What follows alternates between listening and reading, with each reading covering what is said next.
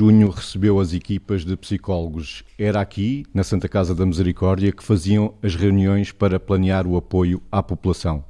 Só em Pedrógão foi uma semana intensa de incêndios. O fogo começou na, em Escalos Fundeiros, alastrou para Figueiró dos Vinhos e Castanheira de Pera, seguiu depois para a Sertã e para a Pampilhosa da Serra.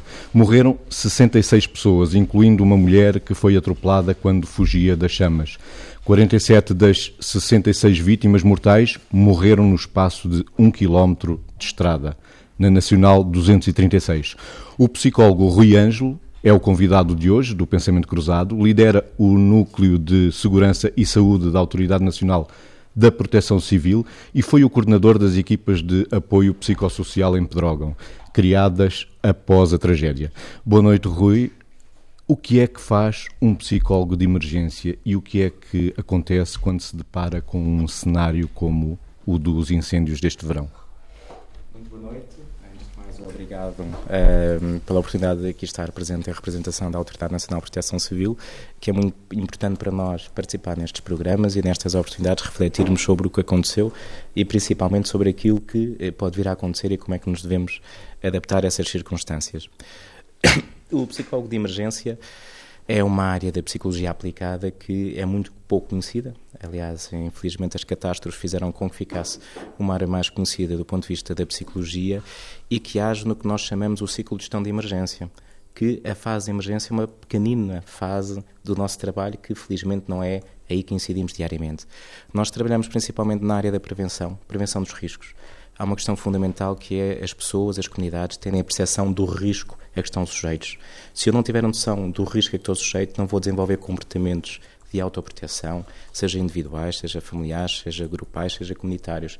Então, nós trabalhamos nessa perspectiva de minimizar a probabilidade dos riscos virem a ter lugar. E, para ser mais claro, falamos desde os riscos de cheias, a derrocadas, aos incêndios florestais também, tanto procurar evitar que o risco se concretize nos perigos eh, efetivos. E depois temos a segunda fase do ciclo de gestão de emergência, apesar de não serem sequenciais, que é a fase da preparação. É prepararmos-nos para uh, intervir sobre os riscos que não, que não, conseguimos eliminar de todo a probabilidade de virem a acontecer, como é o caso dos incêndios florestais, tão bem presente para todos nós, ainda mais no local onde estamos hoje. Uh, esta fase da preparação é, é prepararmos uh, tecnicamente os planos de resposta envolvendo as várias entidades que vão concorrer para o apoio psicossocial às populações quando costumamos dizer toca a sirene. E quando toca a sirene é a fase de emergência. Pronto.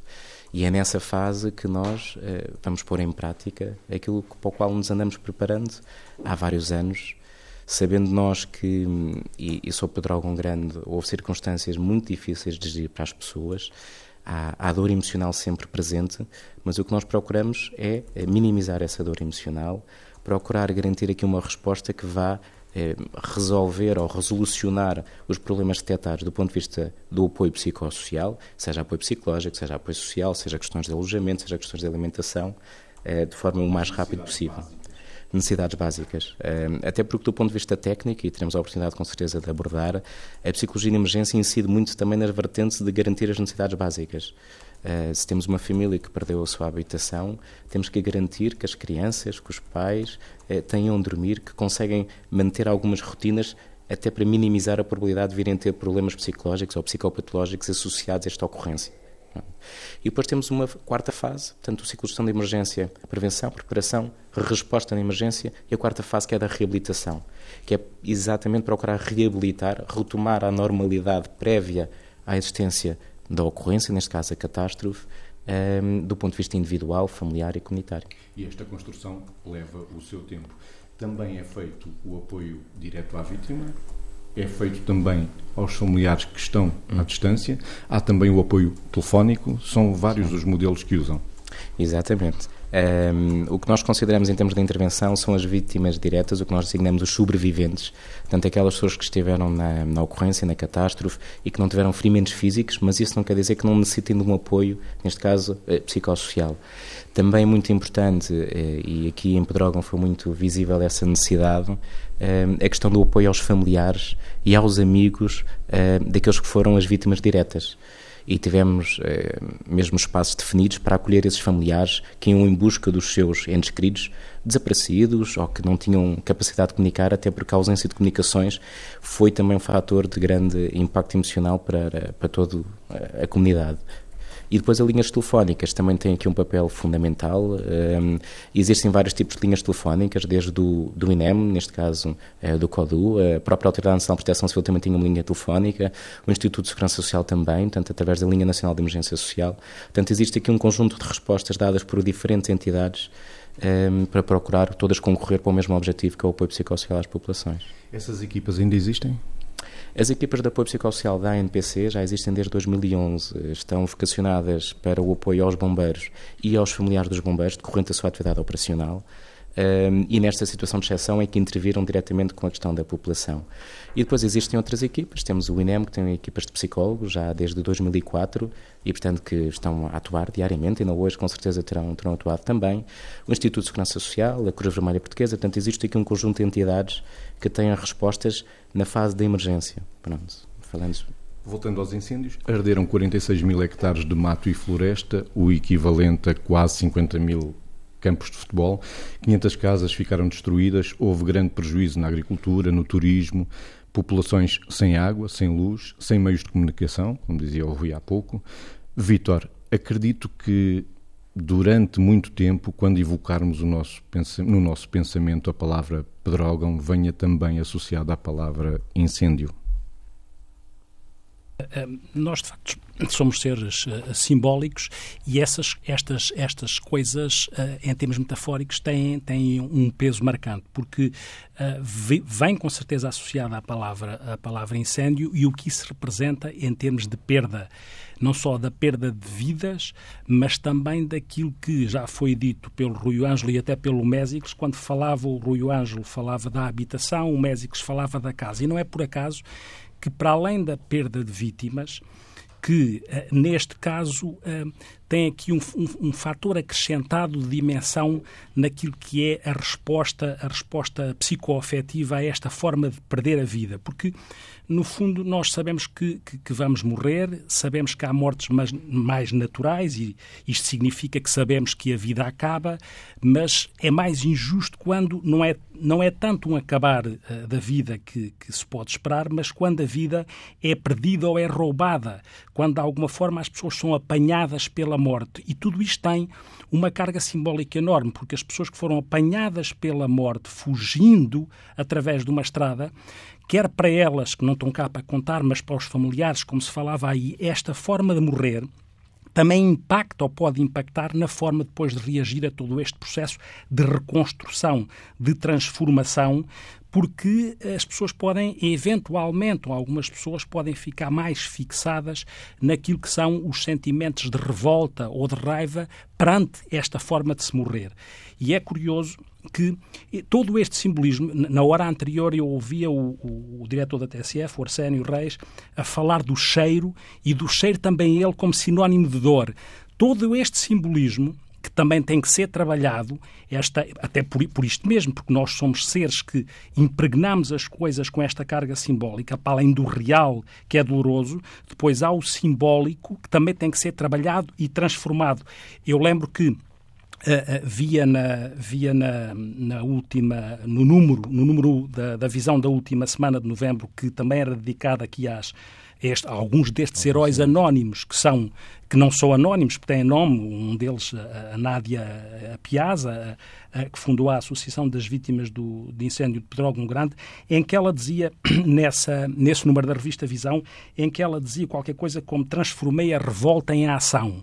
Isto para dar o lado positivo daquilo que eu há bocado dizia, que é algumas pessoas eventualmente poderem ficar fixadas na revolta e como é que se transforma a revolta, a revolta em ação. E, e, isto é a parte interessante da.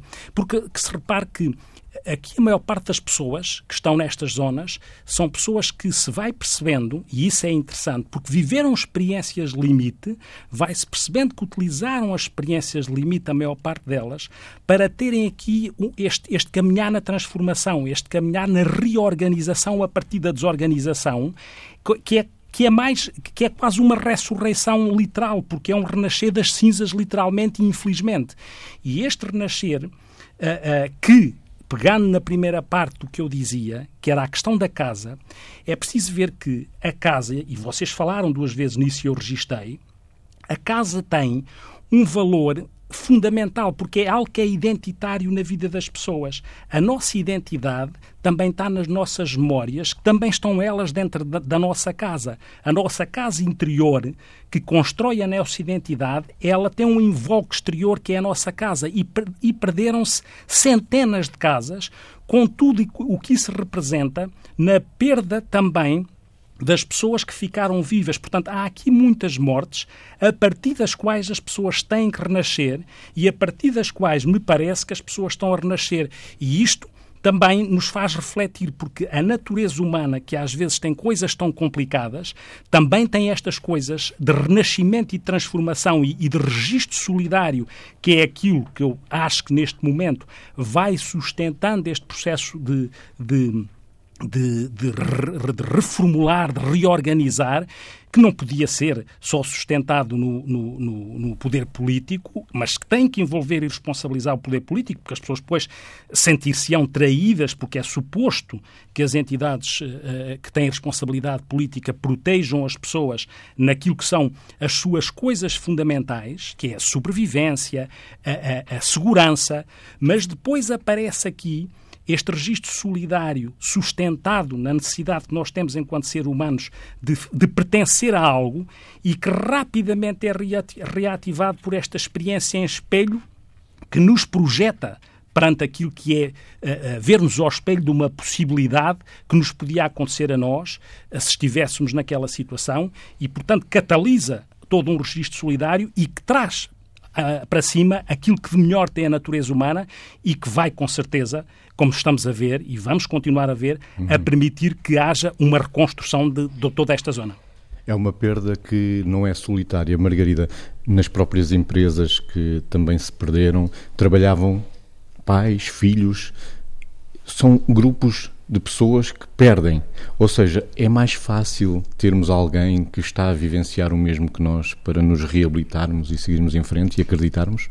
Sim, eh, é mais fácil na medida em que estamos a falar de alguma coisa que nós valorizamos muito, que é a entreajuda e, e a autoajuda, não é? Por identificação e por relativização do sofrimento. Uh, mas eu gostava de voltar um bocadinho atrás por causa da solidariedade, passar da solidariedade para eh, porque há bocadinho no hotel quando quando chegámos aqui fomos comer qualquer coisa e eu falava com as pessoas do hotel para tentar perceber um bocadinho como é que as pessoas aqui se estavam a, a sentir e o que é que já estava reconstruído e o que é que não estava. E, e, houve uma das pessoas que lá trabalha que disse uma coisa que foi não já está uh, está muita gente ainda com condições que não são as, as boas condições mas um, ehm, há muita gente já em recuperação das próprias casas pela solidariedade que se tem sentido à nossa volta. Ou seja, hum, primeiro, toda a gente está no mesmo barco, mesmo aqueles que não foram afetados. Depois, toda a gente sentiu um bocadinho como seu aquilo que estava a acontecer pela proximidade e pelo facto de muitas destas coisas estarem a passar-se com figuras com rosto. Ou seja, não é o desconhecido, não é aquele lá longe, é aqui ao lado. E é aqui ao lado, é aqui à nossa frente. Uma das pessoas dizia: parecia que o fogo estava muito longe, agora quando olhamos para a terra preta. Mas na realidade o fogo estava aqui muito, muito perto.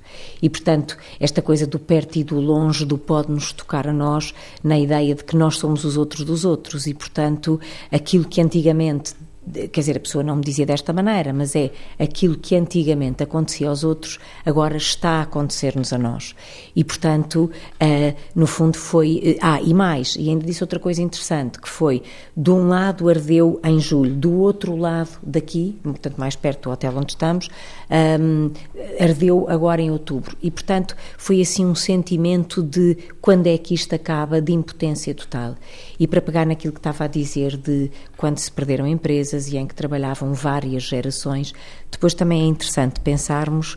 Um, o que é que é isto de, uh, para já trabalharem várias pessoas da mesma família, de várias gerações na mesma empresa? E depois, como é que diferentes gerações pensam diferentes formas de reconstrução da vida? Ou seja, como é que é a consciência do tempo para os que têm 20 anos, para os que têm 50 e para os que têm 70? Ou seja, para aqueles que têm tempo para tudo na vida, simbolicamente, para aqueles que se consideram de facto a meio da vida e que uh, têm tempo para tudo, mas já não têm tempo para perder tempo. Uma árvore leva tempo a fazer-se. Exatamente, uma árvore leva tempo a fazer-se e, e este tema da reconstrução das casas. Uma coisa é nós pensarmos que para uma pessoa jovem pode, pode esperar dois anos, pode ter um período em que uh, troca, uh, sei lá, pede ajuda a amigos. Uh, Diziam há bocadinho também ali no hotel uma coisa interessante, que é, houve pessoas que tinham aqui segundas casas que disponibilizaram para que pessoas que ficaram sem casa enquanto as suas casas se constroem poderem viver lá. Isto é muito bonito. mas dizia eu falando das idades, quando nós falamos de médios prazos, em pessoas com, com 80 anos, por exemplo, o que é que é este conceito de médio prazo em pessoas mais velhas? Isto pode não existir e, portanto, desde o desespero à esperança, há todo um caminho que tem que ser dimensionado na perspectiva e na expectativa de, uh, na expectativa do que é que vai acontecer, mas uh, na perspectiva de em que momento de vida cada um se encontra e qual é que pode ser o papel da transgeracionalidade, ou seja, cada um em cada geração, como é que pode testemunhar para a outra geração uh, que está no meio e para a outra geração mais nova, se estivermos a falar dos mais velhos para os mais novos, como é que pode testemunhar e como é que as pessoas podem, de facto, com as experiências de cada um, com o conceito de tempo de cada um, fazer a elaboração individual e passar, no fundo, da, da negação e do desespero inicial para a aceitação, para o apaziguamento. Um, e se calhar o Rui também tem coisas a dizer sobre isto, não é? Eh, eu estava a pensar exatamente que não, não se sofre sozinho e os bombeiros são bombeiros que atuam no seu espaço. Provavelmente também houve bombeiros que estiveram a socorrer as pessoas que são vizinhas ou são amigas ou são familiares até. Eh, há apoio psicológico para os bombeiros? Rui Ângelo? Sim, as equipas de apoio psicossocial da ANPC existem precisamente focadas nos bombeiros. Um, a atividade normal dos bombeiros eh, existe o que nós designamos o incidente crítico. E o incidente crítico é, por exemplo, ter uma vítima, que é uma vítima como todas as outras, mas que ao chegar junto dela percebemos que é alguém familiar. Em Lisboa é mais difícil de acontecer, no interior com maior probabilidade. Os incêndios de, de Pedrógão aconteceu o facto dos bombeiros estarem a atuar na sua área de intervenção, nos seus conselhos, eh, se calhar com os seus vizinhos, eh, não saberem também com as comunicações como é que os seus próprios familiares estão, Falei com comandantes bombeiros que disseram: Estou a intervir e ainda não sei como é que os meus próprios familiares, os meus filhos estão. Portanto, tudo isso, obviamente, tem aqui um impacto eh, enorme. Eh, nós, eh, as nossas equipas, assim que, do ponto de vista operacional, as coisas ficaram mais serenas, e o mais serenas estamos a falar já no final da semana, portanto, 20, 21, nós fizemos uma intervenção alargada a todos os corpos bombeiros aqui do Distrito de Liria. Portanto, o que podemos dizer é que foi disponibilizado apoio psicológico a todos os bombeiros, eh, dos corpos bombeiros do Distrito de Leiria e também dos alguns corpos bombeiros dos distritos adjacentes de, de Coimbra e Castelo Branco. Um, ehm, só que é um apoio psicológico de emergência, portanto, procurar minimizar o impacto da situação, diminuir a probabilidade de poder vir a desenvolver algum tipo de psicotraumatologia, ou melhor, algum tipo de psicopatologia que é necessária já uma intervenção no âmbito da psicotraumatologia, dotando algumas técnicas, algumas estratégias, muito focadas também no apoio de pares. Uhum. Uh, o suporte de colegas dos próprios uh, bombeiros tem aqui um papel crucial. Um, e depois, se esse apoio não for suficiente, então o apoio seguinte, do ponto de vista mais clínico, já é uh, no âmbito do Serviço Nacional de Saúde, portanto, que é o que é eh, para o cidadão e também para os bombeiros. Vítor, trabalhar na prevenção seria uh, provavelmente o ideal e até com os bombeiros, não é? Uh, trabalhar ao nível de, do perfil psicológico do bombeiro. Também com certeza, mas é, é, é evidente que depois, eh, quando nós concebemos todas estas estratégias pensadas a posteriori, nós sabemos que a preocupação com a prevenção será sempre fundamental para que o impacto destas coisas, nomeadamente quando não os podemos evitar, que as consequências delas possam ser canalizadas de outra maneira, até porque depois as estratégias que foram feitas a, a, a montante podem garantir isso. Por outro lado, também é verdade Uh, e, e, isto parece-me também fundamental, que é uh, replicando aqui um bocadinho aquilo que são as pessoas que vão falando deste vão falando deste tipo de coisas. Eu não quero deixar de mais uma vez voltar aos anónimos com nome e dizer que naquilo que lia a propósito disto também lia em relação a, a, aos fundadores ou um dos fundadores da SOS, SOS Arganil, Leonor Pimenta, que dizia também neste registro uma coisa como o que fazemos é transformar a catástrofe em algo positivo. Eu eh, eh, gosto muito de me focar neste lado porque eu acho que ele está a traduzir na realidade nesta zona, naquilo que é a generalidade das pessoas e para além da prevenção, para este caso. Não, não, não, não, não, não nos garantiu aquilo que podia garantir ou que pode garantir para outros casos e que aprendemos com isso para pôr em prática cada vez mais estas estratégias, eh, eu gosto de evocar e ir buscar estas, estas ideias, assim como voltar outra vez àquela, à, à Nádia Piazza, que dizia em determinada altura, é por haver uma pessoa que precisa que nós temos de nos levantar, senão não havia razão para continuar a viver. E esta questão de as pessoas terem uma causa é fundamental porque o sentido que as pessoas encontram em ajudar os outros e ajudarem-se a si próprias e a, e a reorganizarem-se uh, é, é, é, capital para, para tudo o que está aqui a acontecer. Porque o, Nietzsche dizia que, que, que, quando, quando nós temos um porquê, aguentamos quase qualquer como. E, de facto, aguentar tudo isto, aguenta-se porque se tem um porquê. Tem-se alguém para se ajudar, tem-se alguém para canalizar. E uh, para canalizar a nossa ajuda. E, e, na hora anterior, na hora anterior, eu ouvi uma coisa de uma das jornalistas da TSF que achei espantosa, porque ilustra por palavras vindas, deste caso, do Padre Moraes, que era a figura que estava a ser falada uhum. na hora anterior. Com a Joana Carvalho Reis. Exatamente. Em que ele dizia e descrevia, na linguagem dele, aquilo que nós podemos reportar ou reenviar para a clínica. Ele dizia qualquer coisa como eu vi o inferno, o que dito para um padre parece que uh, há aqui uma congruência, ou seja, há aqui um caos. De, depois dizia que nós estamos todos negros por dentro e, este desespero que advém deste caminhar num processo destes, e depois dizia, acho que ela perguntou-lhe então como é que isto se resolve, e se nós estivéssemos a olhar para isto à luz daquilo que são, a, a, do que é a nossa área, o que é que são sintomas que podem ficar ligados à perturbação de stress pós-traumático em, alguma destas pessoas, em algumas destas pessoas, ele dizia como é que isto se resolve e ele respondia, também reavendo para a nossa humildade, que é, é por tentativas.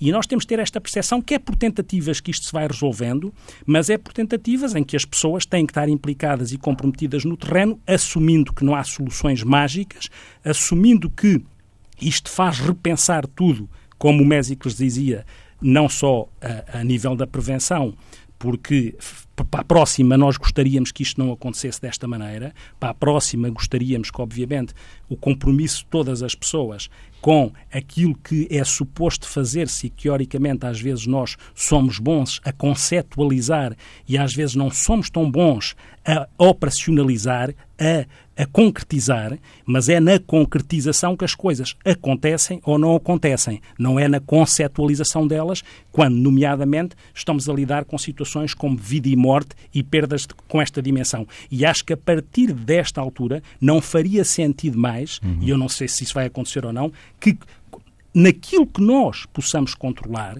porque há coisas que nós não controlamos, obviamente, naquilo que nós possamos controlar, que não aconteçam coisas que estejam no âmbito das nossas competências de controle. Ainda hoje de manhã escutávamos uh, também o Padre Moraes à conversa com a Joana Carvalho Reis, que dizia que as pessoas estão negras por dentro. E a repórter uh, perguntava-lhe como é que se limpa o negro por dentro. Também deixo essa pergunta, estamos aqui rodeados de psicólogos, psiquiatras, psicoterapeutas. Como é que se limpa este negro por dentro? Ele dizia que era por tentativas. Por tentativas.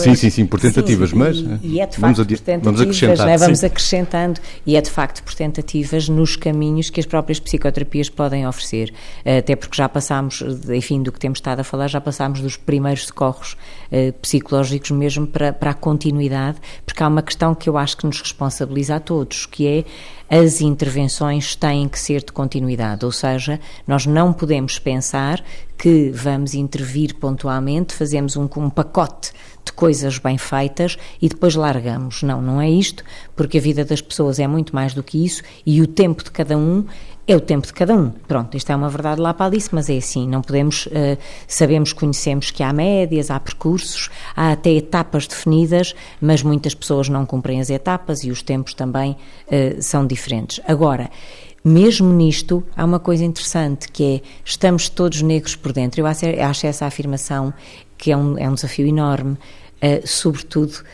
porque me apetece dizer que se calhar alguns estão mais negros que outros. É que há pessoas que perderam tudo e todos e ficaram cá sozinhas. Ou seja, não ficaram sozinhas do ponto de vista da solidariedade de outros, mas afetivamente e em termos de referências fundamentais, as casas ou o que seja, essas pessoas ficaram cá sozinhas. E é curioso porque, uh, enfim, eu acho que nestas alturas nós falamos um bocadinho com toda a gente e, e, e eu falava, quando foi os, os incêndios do, do, princípio do verão, uh, vinhamos do, vinha do aeroporto uh, e apanhei um taxista que, que comentava que comentava uh, o, aqui os incêndios, o que tinha acontecido cá em Portugal e tal, e ele dizia uma coisa que era um taxista, portanto, num trajeto de 20 minutos, 15 minutos. E ele dizia: um, esta coisa de uma pessoa ficar sem nada e sem ninguém tem muito que se lhe diga. Portanto, as pessoas estavam chocadas. E eu, quando ouvi este sem nada e sem ninguém, pensei: de facto é verdade. Quando nós perguntamos a alguém qual é a coisa que mais teme, provavelmente é perder os que ama, não é? Ou perder os que mais ama. E, uh, e houve pessoas que ficaram assim. E, portanto, nesta coisa de vamos tentar, vamos intervir das formas que conhecemos tecnicamente, não podemos deixar de intervir das formas que conhecemos humanamente e não podemos deixar de perceber que, se calhar, uns estão mais negros que outros e, provavelmente, os que estão mais negros é que foram as pessoas que perderam tudo e todos. Mésicos. Mésicos. E, Posso, Mésicos? Posso? Vitor, Vitor, sim. Estava a dizer que e, e isto uh, uh, uh, apela muito uma coisa que me parece muito importante é que, para além dos nossos programas, dos nossos modelos, das nossas técnicas de intervenção, não podemos ter a arrogância de achar que isso basta para resolver, porque estas situações limite fazem com que nós nos tenhamos que colocar como pessoas e técnicos a aprender, porque uh, o Rui Ângelo aflorava aí a questão, uh, acho eu, de, também da autoajuda e da interajuda e desta partilha das pessoas que viveram isto uns com os outros outros e do feedback que elas dão uns aos, aos outros neste processo de reorganização, e nós temos que humildemente estar numa posição em que possamos aprender com aquilo que são as competências de resiliência que estas pessoas vão buscar ao, ao fundo delas. E a única coisa, ou uma, a única coisa que não podemos, da, da, qual não podemos abdicar, é a nossa capacidade empática e de compaixão a tentar ouvir como é que elas fazem para que eventualmente possamos aprender e de alguma forma replicar noutras situações, porque nós verdadeiramente, quer queiramos, quer não, nós sabemos que vamos morrer e estas situações são de morte real ou simbólica, mas verdadeiramente nós não morremos. Ou não tivemos, se calhar, pessoas que morreram nestas condições. E como não tivemos, temos de estar disponíveis com os ouvidos bem abertos e com a boca às vezes calada para que, de alguma forma, integremos em nós aquilo que as pessoas nos têm a ensinar para depois misturar com as nossas técnicas e com os nossos modelos de intervenção e então verdadeiramente pôr ao serviço dos outros. É importante que nós não, eh, não caiamos, não, não corramos o risco de mandar muitos palpites, que é tu tens de fazer assim ou tu deves fazer assim. Isto é muito complicado de se colocar para pessoas que viveram uma, oh. viveram uma dimensão do sofrimento que nós não conseguimos, por muito esforço, empatizar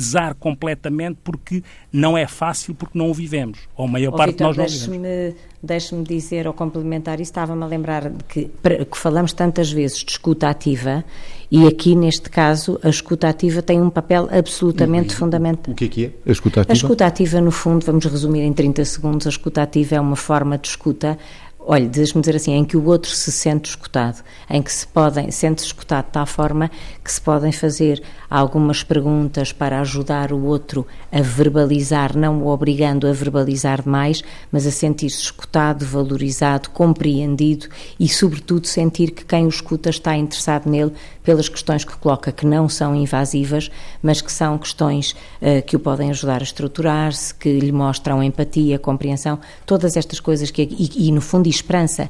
Uh, esperança no agora, esperança na vida, esperança no outro, esperança no futuro, esperança na vida, no fundo, que pode conduzir aí. Mas o Rio Ângelo ia dizer qualquer coisa assim. Precisamente essa questão da, da esperança que disse, para mim, é fundamental. Uh, também a escuta ativa. Aliás, os primeiros corpos psicológicos baseiam-se no princípio da escuta ativa na resolução de problemas imediatos. Uhum. A questão das pessoas que estão, que estão negras, para mim, há um, uma dimensão. Quando já estamos num patamar em que já está um trauma instalado, estamos a falar de uma área clínica, uma área psicotraumatológica, para intervir eh, por quem direito. Mas para mim é fundamental a questão da esperança. E quando eu comecei por dizer que o psicólogo de emergência atua na área da prevenção, e a prevenção é trabalhar na perspectiva da percepção de risco, Há 10 anos que eu trabalho nesta área e há 10 anos que em Portugal nós acreditávamos que não íamos ter nenhuma catástrofe. Pois. Tivemos a ponte entre os rios, tivemos as enxurradas da Madeira, Exatamente. e se pensarmos em questões de grande magnitude, temos quase que recuar uh, ao, incêndio, uh, ao, ao acidente ferroviário de Alcafaz. Uhum. E agora nós estamos numa situação em que eu diria que muitos dos portugueses estamos quase chocados porque percebemos que há a possibilidade de termos catástrofes em Portugal. Há a possibilidade de pessoas morrerem. E aqui é fundamental nós incutirmos a tal esperança. Uhum. E a esperança, tal como foi dito, passa por aumentar a perspectiva da resiliência, um termo tão falado. E isso passa por capacitar cada pessoa, cada família, cada comunidade o que é que pode fazer antes e durante uma emergência. Porque falando dos incêndios florestais, isto é importante, nós vamos voltar a ter incêndios florestais em Portugal. Para o ano, Uhum. Provavelmente aqui nesta zona, neste distrito, vai voltar a haver incêndios florestais. Então nós temos que dotar as pessoas de conhecimento do que é que podem fazer. Sim, faz todo o sentido, até por um, porque isso faz parte do processo de esperança, não é? Ou seja, em alternativa, se isso não se fizer, o que as pessoas vão experimentar é o desespero e a impotência ante o futuro. Ante o futuro. Mas, hoje, e... mas hoje na emissão uh, da TSF ainda se dizia acerca de exatamente essa formação que temos uma população também envelhecida. Como é que vamos ensinar Exatamente. uma pessoa Essa... de 80 anos, uma pessoa que já Mas provavelmente tem, tem que dificuldade? Ser num trabalho local. Uhum. Uh, os meus existem, uh, é claro que temos que adaptá-los à nossa realidade, mas é uma área em que nós não precisamos de inventar a pólvora. Existe uma coisa, e eu estou aqui no âmbito da proteção civil, que são as unidades locais de proteção civil. As unidades locais de proteção civil é nós termos adaptado à realidade daquela comunidade, e quando falo da comunidade é daquela aldeia, são quatro pessoas, vamos adaptar à realidade daquela aldeia, e eh, perceberem o que é que podem fazer, tendo uma noção que isto eh, tem que ser dito com cuidado, mas que é numa situação idêntica, efetivamente o socorro, e isto é um princípio de proteção civil internacional, uhum. o socorro não vai chegar em minutos a todas as aldeias, a todos os locais. Isso é tão importante, deixe-me só interrompê-lo, uhum. não, não perca o fio, Sim. porque há bocadinho dizia-me uma, dizia-me lá em cima no hotel onde estamos, dizia-me uma senhora, eh, uma, uma funcionária de lá, dizia, é que nós chegámos a uma altura em que não sabíamos como fazer e não havia pessoas de bombeiros nem de ninguém para nos ajudar. E de facto não havia. Porquê? Porque estavam noutros sítios. E nós perguntávamos o que é que vamos fazer, quem é que nos ajuda, e se não nos ajudarmos a nós próprios e não soubermos o que fazer, ninguém ajuda porque as pessoas não esticam. Estavam para outros sítios, não é? E veja o impacto em termos de ansiedade Exatamente. individual, assim que surgir o verão, começar a surgir a seca, é preocupação. E há um incêndio que pode ser a 100 km de distância, mas aparecem as imagens na televisão e vão despolutar um conjunto de memórias sensoriais, emocionais claro. associadas ao que aconteceu este verão. Daí eu dizer que as pessoas têm que ser previamente uh, formadas e aqui até treinadas, mas nós vamos treinar idosos? Sim, é possível. Pois, claro. É claro que não vamos treinar idosos para fazer um combate ou a supressão do fogo uhum. encosta acima, claro. mas saberem para onde é que se dirigem dentro da sua aldeia a casa que está definida ou a pequena capela ser preparada para o efeito. Fazer uma limpeza em redor é o comportamento humano associado também a algumas tarefas. Porque a questão da percepção do risco é fundamental, porque se eu não tiver a noção que há o risco da minha casa está sobre um incêndio, eu não vou desencadear os comportamentos protetores tão simples como limpar em torno da minha casa, em torno claro. do meu telhado. Uma Sim. coisa que, que, me estava a lembrar também é a questão do voluntariado intergeracional neste sentido. Ou seja, os jovens que, de tantas mobilizações de voluntariado que se podem fazer, este aspecto de limpar, por exemplo, à volta das casas das pessoas envelhecidas em aldeias do interior, é um trabalho que se pode fazer por bom grupos, bons grupos organizados em muito poucos dias, mobiliza de facto as pessoas. Há aqui este convívio transgeracional, pode complementar de facto a preparação das pessoas e pode ser muito importante no sentido de. Todo, isto, isto também são formas concretas de solidariedade, não é? E, portanto... Dizia eu também que, ou dizia ou pensava, agora é que vou dizer, que, no fundo, o que acontece também nestas zonas, muitas vezes, ao contrário do que acontece nas zonas urbanas, é que aquilo que são os vínculos existentes entre as pessoas, o registro comunitário que existe entre as pessoas, deve ser complementado com isso que vocês diziam e que é dar ferramentas para uma base que já existe, que é a base das ligações entre as pessoas, que é fundamental para lidar com as situações e para estar protegido delas, porque este registro comunitário já existe muitas vezes uh, nestas zonas. A questão é como é que depois as pessoas são apetrechadas para que estes vínculos existentes entre as pessoas e entre as instituições que estão no terreno aconteçam e estejam de tal maneira operacionalizados para que depois, depois quando acontece alguma coisa, as pessoas não fiquem ou não se desorganizem naquilo que são uh, laços que já têm entre, entre elas. E, portanto, estes laços complementados com aquilo que é as tais ferramentas organizadas que permitam em situações destas as pessoas saberem o que é que podem fazer, como é que se podem proteger, como é que se podem articular, é fundamental que aconteça para não desperdiçar uma mais-valia clara que é a existência prévia nestas zonas destes vínculos e destas relações em rede. As relações em rede que existem devem estar depois, na minha perspectiva, claramente oleadas para que as pessoas saibam o que é que é o quê, o que fazer em cada momento, naquilo, digo mais uma vez, que é controlável, que sabemos que há coisas que não são controláveis. Uhum, uhum. Eu, de qualquer maneira, uma das coisas que, que queria reforçar era o tema da, da, resiliência, porque nós falamos muito de resiliência eh, para muitas coisas e, e é isto, e é, e é de facto, é, aqui eh, é aquilo que se pode mais desejar. E, e, para pessoas que se calhar não nos ouviram tanto falar assim de resiliência, fala a resiliência é um termo vindo da física, a capacidade Exatamente. de mudar de forma e voltar à forma original. Tal e qual. Adap uh, Adaptada à nossa, à nossa, à nossa real... da psicologia. Exatamente, e que no fundo o que é que nós pretendemos é que, de facto, re ser resiliente é ainda sair mais capacitado depois de uma situação uh, de crise uh, do que antes de ter passado por ela. No fundo é aquela metáfora que às vezes invocamos que é o que acontece uma ostra quando é agredida por um grão de areia, não é? Transforma-se numa pérola. E, portanto, nós queremos transformar em pérolas uh, todas as pessoas que, em pérolas que brilham, todas as pessoas que estão uh, provavelmente sem brilho neste momento. E uh, eu acho que há aqui um desafio interessante eu, que. Diga, diga, Vitor. Eu acredito, em alguns casos, e acho isto interessante, que, e, e, e acho isto interessante saber, obviamente que não em todos, mas acho que em situações destas, em situações limite, às vezes ultrapassa-se aquilo que é o conceito de resiliência, em termos pelo menos da definição da física, como o Mésico dizia, ou voltar depois ao estado anterior. É que Não, em, ainda é mais. Em situações limite, a capacidade de transformação, a capacidade de algumas pessoas aprenderem a relativizar algumas coisas e a porem em perspectiva e até colocar-se mais ao serviço de outras, como eu digo, em algumas que não em todas, é exponenciada por estas situações limite.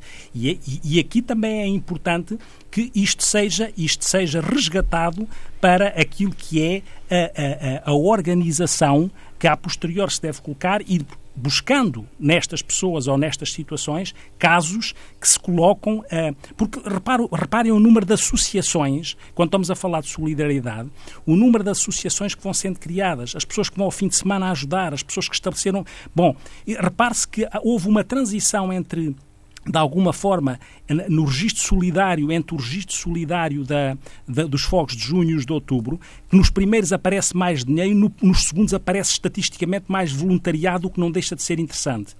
E, e, outra coisa que eu gostava de chamar a atenção, naquilo que é quando se liga prevenção, quando se liga programação, que é, ah, tendencialmente, até porque nós uh, temos os tais neurónios e o espelho e, portanto, empatizamos com o sofrimento que está à nossa frente e que nós conseguimos pressentir que podíamos estar a vivê-lo daquela maneira e rapidamente acionamos uma solidariedade que, nesse sentido, é mais reativa, porque ativa aqui o nosso sistema límbico em termos de emoções, Mas é muito importante que a solidariedade seja cada vez mais, nestes casos, antecipativa, o que significa que as pessoas, previamente, vão tratar das suas matas em vez de tratar posteriormente quando já aconteceu alguma coisa. Porque esta solidariedade antecipativa, esta que está ao encontro daquilo que é o que eu devo fazer para prevenir é uma solidariedade que não é tão automática em nós. A reativa é por uma questão empática, por uma questão de espelho. A antecipativa muitas vezes deixa o nosso cérebro executivo a passar-nos rasteiras, porque nós adiamos, porque dizemos amanhã logo faço, amanhã logo se vê. Porquê? Porque a emoção da inquietação não está lá. Não está lá e, portanto, esta solidariedade antecipativa está, cruza aquilo que é a prevenção, eu acho fundamental, acho fundamental e, que aconteça. E, esta, e a esta pode-se colar uh, a criatividade, uh, nomeadamente em coisas como uh, nós somos seres à procura de um sentido, não é? Dizia o Viktor Frankl.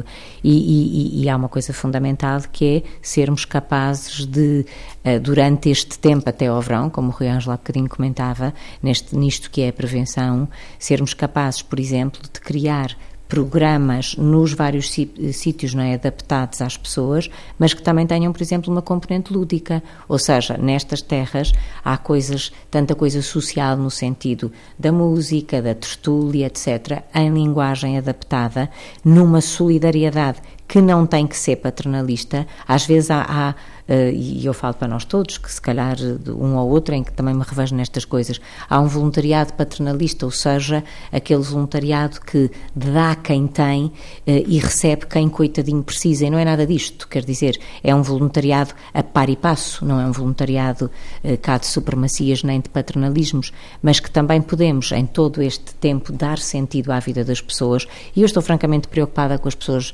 enfim, mais velhas, se calhar mais preocupada ainda, talvez pelo sítio também onde estamos aqui a fazer o programa, mas uh, estou mais preocupada porque, no fundo, provavelmente têm menos tempo real e têm que ter melhor tempo concreto, não é? Uh, e por isso, uh, falando disto, tentar que sejam, continuem a ser seres à procura de um sentido através de um lúdico com qualidade de vida que, por exemplo, não as vota a um lar de idosos quando estavam bem na sua casa que perderam. Estamos mesmo, mesmo a chegar ao fim. Rui Ângelo andou no terreno, acredita que aprendemos alguma coisa com Pedrógão Grande? Eu posso dizer que eu aprendi muito. Uh, aprendi muito com Pedrógão Grande. Ainda hoje de manhã tivemos uma, uma reunião, uma equipa de trabalho, uh, a preparar-nos para o próximo Pedrógão Grande. A prevenção uh, está a ser feita. E, e, já neste caso a preparação. Ou seja, estamos do ponto de vista operacional a retirar a aprendizagem do que aconteceu. Também do ponto de vista da psicologia. Foi inovador. Quando digo inovador, temos uma tragédia, não esqueço disso. Houve pessoas que morreram, houve pessoas que perderam muito. Mas retirar aprendizagens para conseguirmos ajudar melhor uh, na próxima ocorrência. Esta é a filosofia da proteção civil. Somos pessimistas profissionais, temos que nos preparar para o pior e, e não hoje de manhã tivemos a fazê-lo. Portanto, acredito que sim, podemos retirar muitas aprendizagens. Agradeço a Rui Ângelo, psicólogo de emergência da Proteção Civil. Fechamos o pensamento cruzado nesta emissão especial da TSF, a reconstrução contra o esquecimento, seis meses depois de Pedrógão e dois meses depois dos incêndios de 15 de outubro. No som, José Guerreiro, Paulo Dias, André Tenente e Catarina Coimbra. Na atualização online, Rita Pereira e as presenças habituais, Margarida Cordo, Vitor Cortevio. Boa noite. Até para a semana e Magic Zelin no fim deste dia em que a TSF assinalou as tragédias que marcaram o ano 2017 em Portugal.